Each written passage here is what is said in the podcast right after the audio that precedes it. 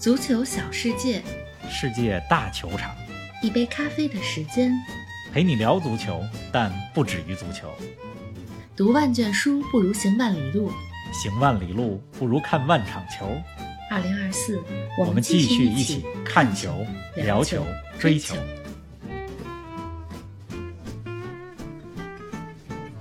欧冠十六强首回合战罢，哪支球队最具冠军相？图赫尔赛季末离任，拜仁的糟糕赛季还能翻盘吗？赛季末离任的哈维又被泼了一盆冷水。赛季末离任的克洛普带着红军高歌猛进。山东泰山打进亚冠八强，给中国足球开年提气。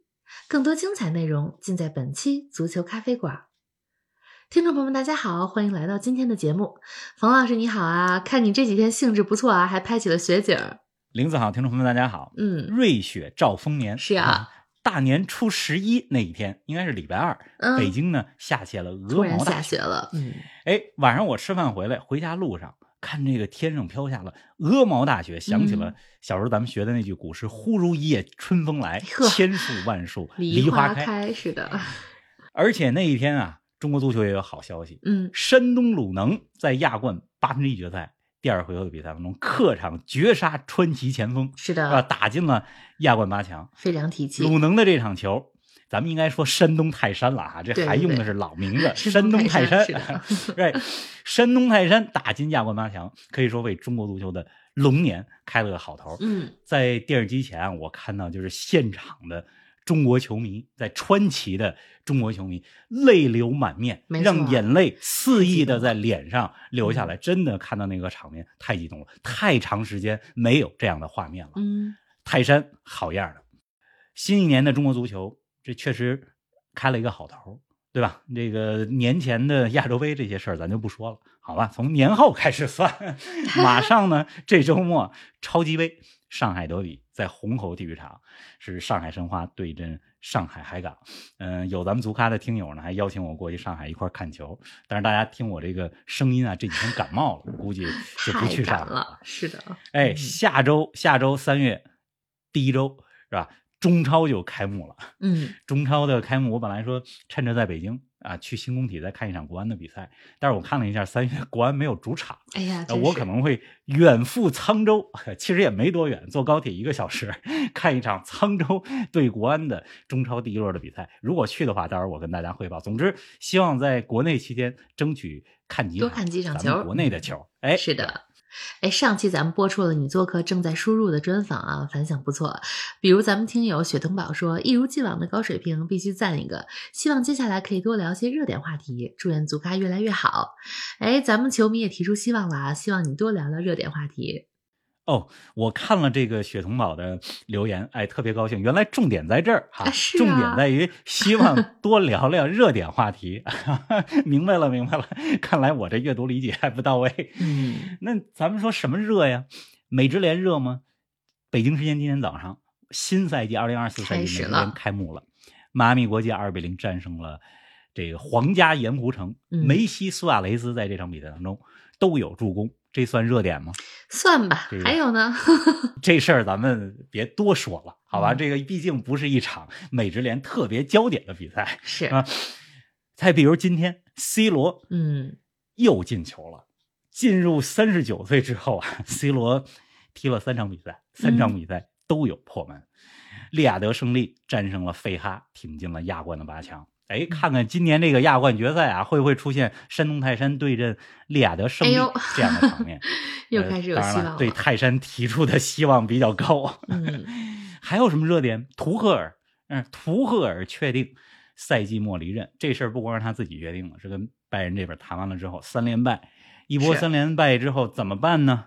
嗯，马上换帅，没有合适的人选。呃，最后大家宣布出来的消息就是赛季末离任。嗯你看最近啊，这个赛季末离任成了世界足坛的一个热热门词儿。真是克洛 普赛季末离任，嗯哈维赛季末离任，图赫尔 赛季末离任。是的，这热点啊，刚才咱们说的都都算上热点，都挺热的。不过最大的热点这周还是欧冠，因为今年的欧冠淘汰赛十六强淘汰赛，就首回合这八场比赛嗯看下来之后，哎，我觉得今年欧冠这淘汰赛比去年有意思多了。嗯，哎，咱们就就近原则啊。先来说今天凌晨的两场球，那不勒斯一比一战平巴萨，莱万先拔头筹，奥斯梅恩随后扳平。那怎么评价一下两支球队的表现呢？这个巴萨和那不勒斯的比赛也被称为是失意卫冕冠军之间的嗯较量。还还真是为什么这么说呢？这个两队最近状态都不太好。嗯这那不勒斯上赛季在意甲是领先了十六分夺冠，嗯而目前呢，在意甲的积分榜上，那不勒斯落后榜首的国米二十七分之多。是的，这里外里，大家想想多少分？四十三分，是吧？巴萨呢，上赛季是领先十分夺冠，嗯这赛季呢，目前是落后榜首的皇马八分，这里外里十八分，十八分所以说，这个巴萨和那不勒斯在欧冠当中碰上了，这两队 挺像的。那么今天凌晨这场比赛呢，最终嗯握手言和，啊，一比一。刚才你问我说怎么评价两支球队的表现，我觉得不如评价一下两位教练的临场指挥。好啊，一个是哈维，一个是那不勒斯的新任主教练卡尔佐纳。那么这场球呢，其实大家无论是看比赛的这个整场，还是看集锦，还是看回放，都能看出来，巴萨在这场比赛当中是占据了优势。是，而且京多安表现非常出色，是吧？京多安在场上的跑动、穿针引线、串联，让人似乎看到了京多安在曼城时候的那种感觉。嗯就欧冠，它确实是一个需要经验的舞台。像京多安这样的球员，在欧冠的赛场上，在尤其是淘汰赛的赛场上表现的游刃有余。而这场球呢，巴萨的球迷也挺着急。是啊，这个巴萨占据着优势，这个哈维呢迟迟不换人，不换嗯我看有球迷呢，那还比较极端的说法，还把这个哈维比作是稻草人说怎么站在那儿就不换人啊？什么情况？就那凭借着莱万的进球，终于一比零领先了。那一比零领先之后呢，其实是一个很好的乘胜追击，多打几个球的机会。嗯，呃，但是还是没有换人，好像直到八十分钟才做出换人调整。而确实是，反观那不勒斯这边？那不勒斯的主教练卡尔佐纳，这是刚刚接任马扎里，成为那不勒斯的主教练。当然，这卡尔佐纳呢，他也非常熟悉那不勒斯这支球队，因为曾经在这儿担任过助理教练，是吧？卡尔佐纳作为那不勒斯的主教练，他的几个换人调整都比较到位。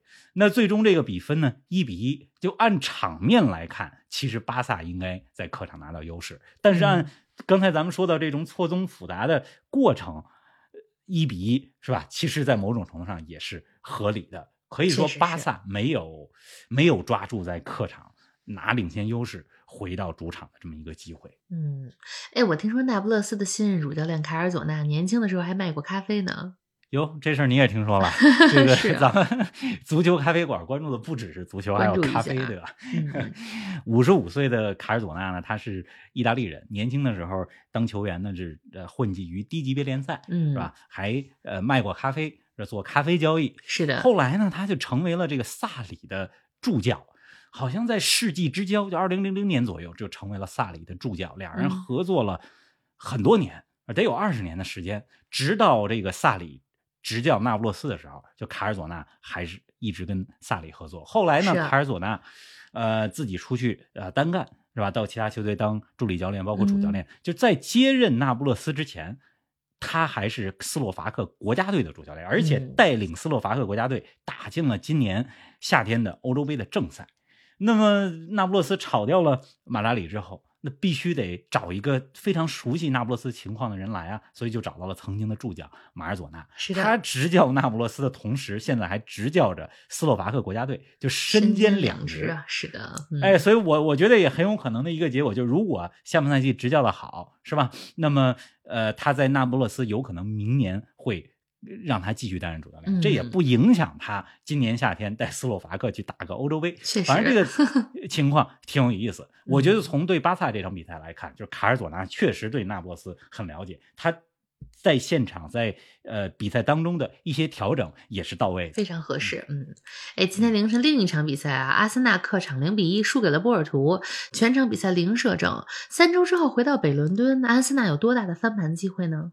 刚才咱们说了一句话，就欧冠是一个需要经验的舞台，必须的而阿森纳的大部分球员，甭看在英超当中最近是顺风顺水哎，但是呢他们并没有打欧冠淘汰赛的经验。是的而且欧冠淘汰赛当中，他们对面的是谁？是波尔图，这是嗯欧冠当中的老油条。而且波尔图的主场这个巨龙球场，氛围超好。嗯我跟大家讲过，去年我在葡萄牙看了一场葡萄牙的德比，是吧？是是本菲卡主场对波尔图。对波尔图客场作战的时候，他们那客队那球迷看着都让人恐怖，更甭说主场主场在他们的主场作战是什么样一种感觉？而明显能够感觉到，今天呢，就是阿森纳感觉到所有的球员就比较紧。你到了下半场呢，其实阿森纳 球员在场上一些肢体语言，你能够看到他们是想拿个平局，呃，零比零我们可以接受，是吧？嗯回到北伦敦再决一死战，但是。波尔图不这么想，人波尔图就下定了决心，我就要赢球，我就要带着优势去远征客场。是的。那么比赛的最后一分钟，加莱诺的那个绝杀远射非常的漂亮，而那个球是怎么出来的呢？就是阿森纳在后场防守，是吧？有球就往外解围，其实解围并不准，没办法传到自己球员的脚下。嗯嗯，包括德克兰赖斯的解围都是有失误的。后来那个球经过了两三次这样的进攻再解围、进攻再解围之后，加莱诺面对德兰赖斯，就是德兰赖斯没有贴上去，他一脚远射，加莱诺打进了漂亮的绝杀。那么欧冠为什么是一个需要经验的舞台？大家看看有多少老将，图波尔图的佩佩，啊，对呀、再过四天的时间，二月二十六号就四十一岁了，对，嗯还在场上，那真的是欧冠的经典画面。确实，总之呢，就这组系列赛，你问我阿森纳还有多大机会的翻盘？我不看好阿森纳翻盘，我看好嗯波尔图晋级。哎，那欧冠十六强淘汰赛的首回合都已经踢完了，从这八场比赛来看，你觉得哪支球队最具冠军相呢？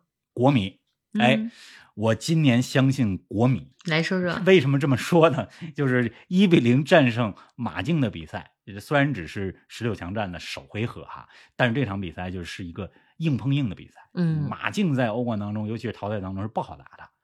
再加上呢，这场球国米是怎么赢的？是在不那么顺的情况下，是在屡次、多次错失良机的情况下，是在有机会也没有办法打进、不顺的情况下，哎还能够抓住机会拿下比赛。嗯说你说他命硬也好，你说这是欧冠经验、欧冠基因也好，但他就能够拿下。嗯，再加上小因扎吉他的排兵布阵、临场指挥很到位，呃，国米这些球员都是非常有经验的球员，是这些都是我相信国米今年在欧冠当中能够走得远，非常甚至夺冠的主要原因。哎，嗯，您正在收听的是足球咖啡馆，一杯咖啡的时间陪你聊足球，但不止于足球。如果您喜欢我们的节目，欢迎订阅、点赞、评论、转发分享，这就是对我们莫大的支持。从世界杯到欧洲杯，从五大联赛到美职联，我们始终在现场。在各大社交媒体关注“足球咖啡馆”视频号，和我们一起沉浸式体验足球现场。想要和主播一起聊球吗？微博搜索“足球咖啡馆”，点击博主精选，订阅 V 加会员，自动进入聊球群，尽享专属福利。二零二四，我们一起看球、聊球、追球。哎，我记得大概两年前这个时候啊，同样是欧冠十六强淘汰赛首回合，国米零比二输给了利物浦。球虽然输了啊，但咱们说这支国米就不一般。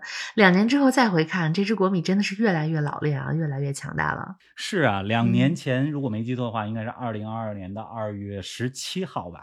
嗯，当时国米是首回合主场零比二输给了利物浦，那场比赛就利物浦抓住了机会，但是国米踢得非常不错，而且第二回合回到安菲尔德，嗯国米还是一比零战胜了利物浦，就最后只是一比二输了。那当时咱们就说这支国米不一般，是啊大家现在回想一下，我们当时说这句话是对的，对吧？那么国米现在的这个情况呢，是说就是非常老练。我看到国米，我就想到老练这两个字。嗯那么国米它其实讲求的啊，就是这个对于比赛局面的掌控，以及还有一个呃特点就是小因扎吉的临场指挥。是的，就这个是他的打这种淘汰赛、打关键战他的杀手锏。而欧冠呢，就是靠看哪支球队在比赛当中能掌控住局面，哪位教练在临场指挥方面能做出正确的选择。嗯所以从这个角度而言，我觉得国米这几年真的是越来越老练。那嗯，没想到啊，对马竞的比赛 为国米攻城拔寨的是三十四岁的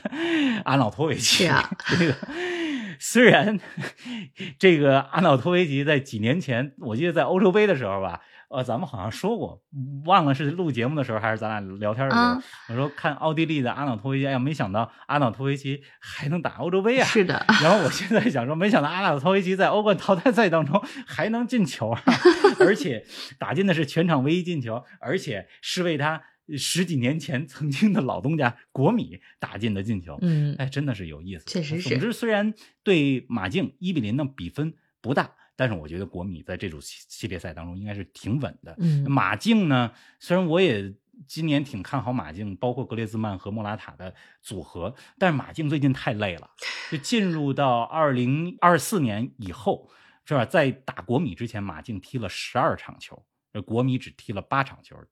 就是马竞他这套打法，嗯这套铁血的打法是需要有体能支撑的。没错而现在马竞到了一个体能的关口。嗯，哎，昨天凌晨另一场比赛啊，埃因霍温主场一比一战平多特蒙德。从这场球来看，埃因霍温有望成为今年欧冠的大黑马吗？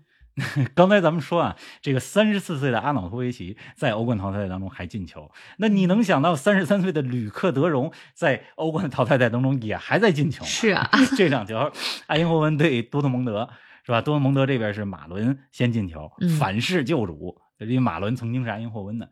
那么，埃因霍温这边扳平是靠点球，点球嗯打进的是谁呢？是吕克德容把点球打进了，最终比分是一比一。那么我觉得这场球啊，就是埃因霍温没有平时踢得好，就是他射门机会出来了。就埃因霍温这边其实有不少有天赋的球员，像巴卡约科啊等等，但射门机会出来之后把握的不好。是啊，还是说就是到了欧冠淘汰赛，甭看他在荷甲当中是吧，意气风发，非常的自信，呃，二十二场比赛赢了二十场，但是欧冠淘汰赛不一样，就是你要没有打欧冠淘汰赛的经验，到了这个舞台，你可能腿都哆嗦。确实不一样。总之呢，就觉得这个埃因霍温的球员有些紧张，嗯没有把他们最好的水平发挥出来。而多特蒙德这场呢，马伦踢的是真好，嗯哎，回到曾经自己主队的主场，呃，代表多特蒙德踢的是真好，而且进球以后其实也没有庆祝，啊、也也也算是够意思，对吧？是，但是整场比赛除了这个进球，马伦也是制造出来了很多有威胁的机会。总之，我觉得埃因霍温和多特蒙德，呃，这还是一个五五开的比赛。嗯呃，多特蒙德平了之后啊，我看了一下，就德甲球队在欧冠十六强淘汰赛首回合当中都没赢球。对呀莱比锡零比一输了皇马，拜仁零比一输了拉齐奥，多特一比一平了埃因霍温。嗯，哎，说到拜仁啊，三连败之后宣布图赫尔赛季末离任，咱们 V 家的粉丝小当说，这种赛季末离队的操作，拜仁剩下的半个赛季难道就能随便混混吗？感觉会很影响球队心气儿啊，你怎么看呢？拜仁最近这三连败啊，杀伤力太强了。是吧？这个零，而且三场比赛输球的方式各不相同。是啊零比三输给勒沃库森，那是完败。那图赫尔变阵，想这个用两个边翼位是吧，来限制住勒沃库森的嗯两个边路的进攻，结果反而被勒沃库森完全压制住了。是的勒沃库森这个两翼齐飞，三比零拿下了拜仁。然后对拉齐奥，对拉齐奥的比赛呢，又回归到了拜仁最擅长的四二三幺的这个打法。呃，然而拜仁下半场嗯就是完全感觉到有一些时间是是是在这个呃脑海里空白还是怎么样这样一种状态，就是上半场踢的还行，下半场踢的不好，零比一输给了拉齐奥。然后回到联赛之后呢，像一般这种情况下啊，拜仁面对波鸿这样的中下游的球队，上一场输了球，拜仁的下一场球是拿对手来泄愤的，通常就是六比零、七比零、啊对啊没有问题。结果输了一个二比三，真的是，你二比三之后呢，不仅三连败，而且在德甲当中落后勒沃库森，现在是八分儿。嗯，所以就是你看这三连败，这个输球方式各不相同，杀伤力极大。是的，极大。那么看现在的这个拜仁啊，你我就能看见，就是他不只是某一个点有问题，或者有一个某一个球员有问题，就全队普遍缺乏信心，各种问题都来了，各种问题都来了。嗯而且呢，他缺乏什么呢？集体的安全感。嗯，就任何一个球员在场上，你看拜仁的球员，就是技术动作变形，就射门之前先想的是这球万一踢不进去怎么办，是吧？呃，大家在场上想的是不是说我德甲我们要一块儿争取第十二连冠？我而想的是，万一这第十二连冠砸在我们现在这支球队手砸在我手里怎么办？他就就怕他没有安全感。嗯，包括图赫尔可能也是这种感觉。那三连败之后，为什么没有换帅呢？就是，呃，可能也是没有特别合适的人选啊我看有球迷说 穆里尼奥怎么样？穆里尼奥确实不太适合，对吧？名气够大，但是不太适合。是，咱们只能这么说。呃，确实现在没有合适的人选。那呃很多人想起了这个汉斯弗里克能不能回来啊？但其实汉斯弗里克离开拜仁的时候也不是特别愉快，双方再加上带德国国家队，呃，也是战绩不理想，所以他好像也不是一个特别合适的人选。嗯所以图赫尔继续带队是吧？带队到赛季末，但是就像小当问的这个问题所说的，就是他还在执教着，然后你现在宣布说赛季末离任，实际上还有半个赛季要带队打。这个确实，这个操作啊，我我看不到好处在哪儿。人家怎么带这个队？就对，而且这个拜仁的情况呢，他和利物浦，他和这个巴萨还不一样，对吧？那利物浦就不用说了，那克洛普带队带的特别好，而且嗯宣布他离任，所有的球迷、所有的球员都是把每一场比赛拿当成。最后一场比赛，特别珍惜的那种感觉去打，而且利物浦最近的战绩是非常不错的，嗯，所以拜仁的这个例子啊，不和利物浦那不一样，太不一样虽然拜仁和利物浦现在都盯着哈维阿隆索，同一个操作，不同的效果。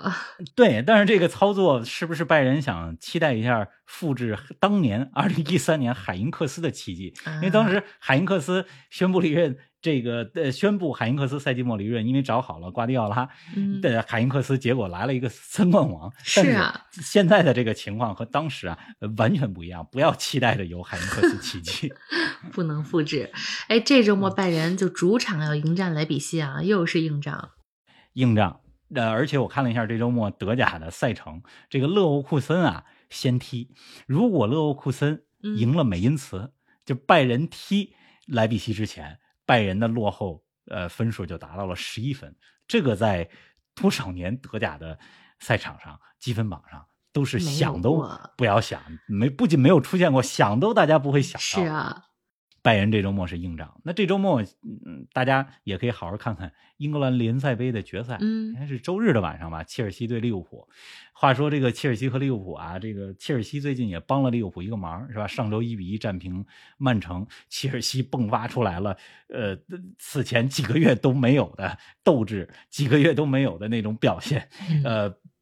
帮助间接帮助利物浦阻击了曼城。我看有利物浦球迷啊，最近都在放呃切尔西球迷的助威声，那个 Chelsea Chelsea Chelsea Chelsea Chelsea Chelsea，都就说这个英联杯决赛之前。都可以放切尔西，切尔西这首歌，但是到了英联杯决赛就不一样了，因为对手变成了切尔西，这场我觉得会挺有意思。而且这个英超的三国大战正在进行时，嗯因为利物浦这周末要打英联杯，所以他们的英超呢，其实在咱们录音的北京时间凌晨已经踢完了，四比一赢了卢顿。